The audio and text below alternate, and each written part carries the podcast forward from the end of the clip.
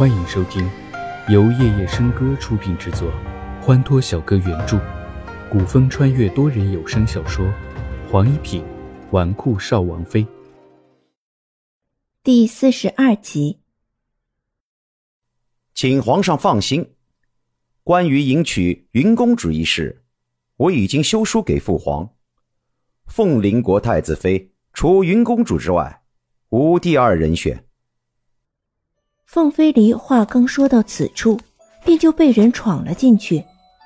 他抬头只看见叶思乔，并未看清楚叶思乔拉着的齐之遥的脸。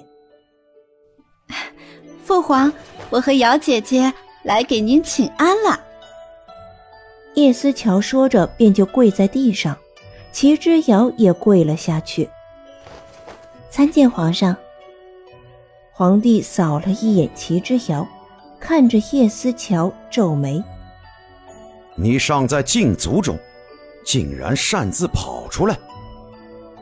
父皇，我和瑶姐姐刚从皇祖母的寿衣宫出来，我与瑶姐姐约好了，明日去大明寺为皇祖母祈福，也为父皇和母妃祈福，请父皇恩准。你没记住朕的话吗？你禁足尚未解。擅自跑到寿衣宫去，现在还跑到乾祥宫来，明日还想出宫？你当朕的圣旨是耳旁风吗？叶思乔轻轻扯了扯齐之遥的衣袖，示意他赶紧为自己说话。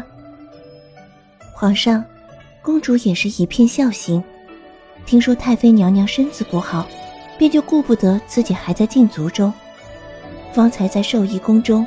听几位夫人说，城外大明寺香火鼎盛，神佛灵验，便带着臣女来向皇上求情，请皇上看在公主的孝心上，同意让公主祈福。凤飞离听着声音，觉得这女子的声音颇有些熟悉，印象中似乎在哪里听过，但是中间隔着叶思桥，他仍旧看不清楚齐之遥的容貌。皇帝看着齐之遥，齐之遥，你可知欺君之罪该当如何？臣女当然知道，所以臣女万万不敢欺瞒皇上。刚才所说全都是事实，皇上可以让祝公公前往查证。齐之遥不慌不乱，镇定自如。皇帝看着齐之遥的模样。不知是信了还是不信。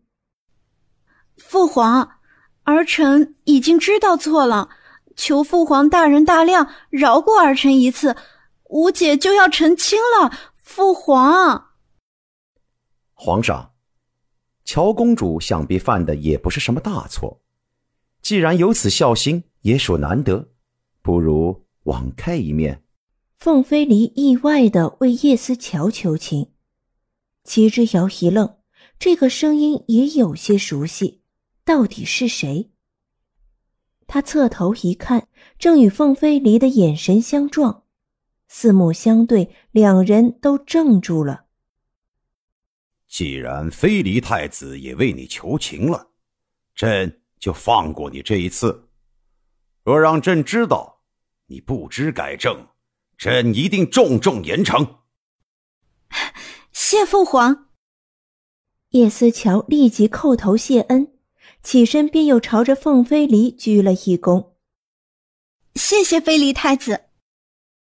说完，又立马改口道：“哦，是谢谢姐夫。”齐之遥起身，正面对着凤飞离，两人终于看清了对方的脸。惊愕之下，却没有露出一点异样。凤飞离浅笑一声：“哼，公主客气了。”话落，眼眸却是看向齐之遥。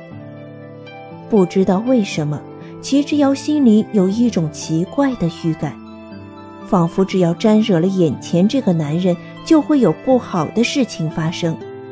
他一步也未敢停留，快步走出乾祥宫。叶思乔在后面叫他：“哎，姚姐姐，你等等我。齐之遥在景太妃面前展露了高超的茶技，又以合情合理的借口向众人告知他会医术一事。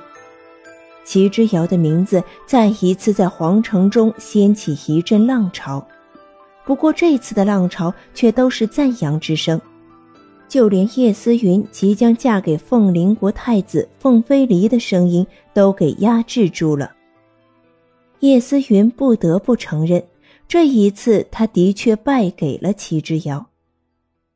静妃得知此消息之后，愤怒之余，转身就去了叶思云的宫殿。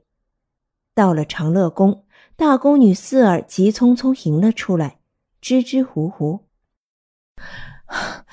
景妃娘娘，云云公主她……”凤飞离已经在和皇上商讨嫁娶事宜了。届时，这将是两国的大事，叶思云却还在为了一点小小的失意而病恹恹的。叶思云如霜打的茄子一般蔫蔫的躺在美人榻上，地上摆满了摔碎的点心盘子和茶盏，碎屑和点心以及茶渣洒在地上，场面脏乱而狼狈。静妃大步走过去，站在叶思云面前。给我起来！叶思云一愣，下意识的从美人榻上站起来。静妃手一扬，一巴掌就扇在了他脸上，顿时感觉脸上火辣辣的疼痛。他瞪起眼睛，不敢置信的望着静妃。母妃，即便是输。也要输得起，别做出这一副要死的模样来。静妃冰冷的声音砸在叶思云脸上，叶思云只觉得所有的委屈都涌了出来，泪水止不住的往外掉。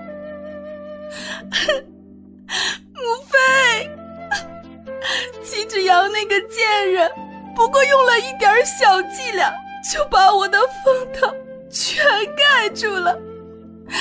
你，你不为我出气就罢了，竟然，竟然还打我！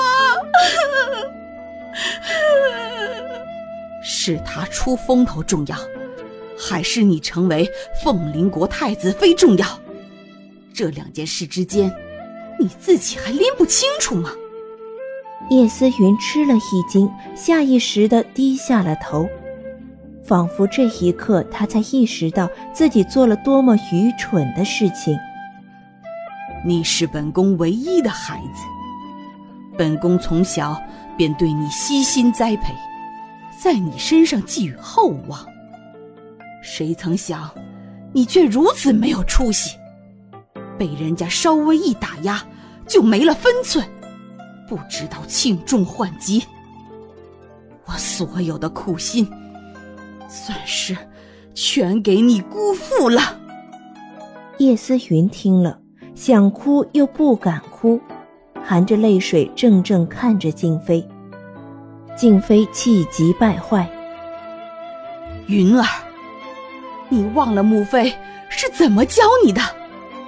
娘早就为你谋划好了未来，你将来注定要成为一国之后的。”不可能为了一点小事就气急败坏，否则你就当真愚不可及了。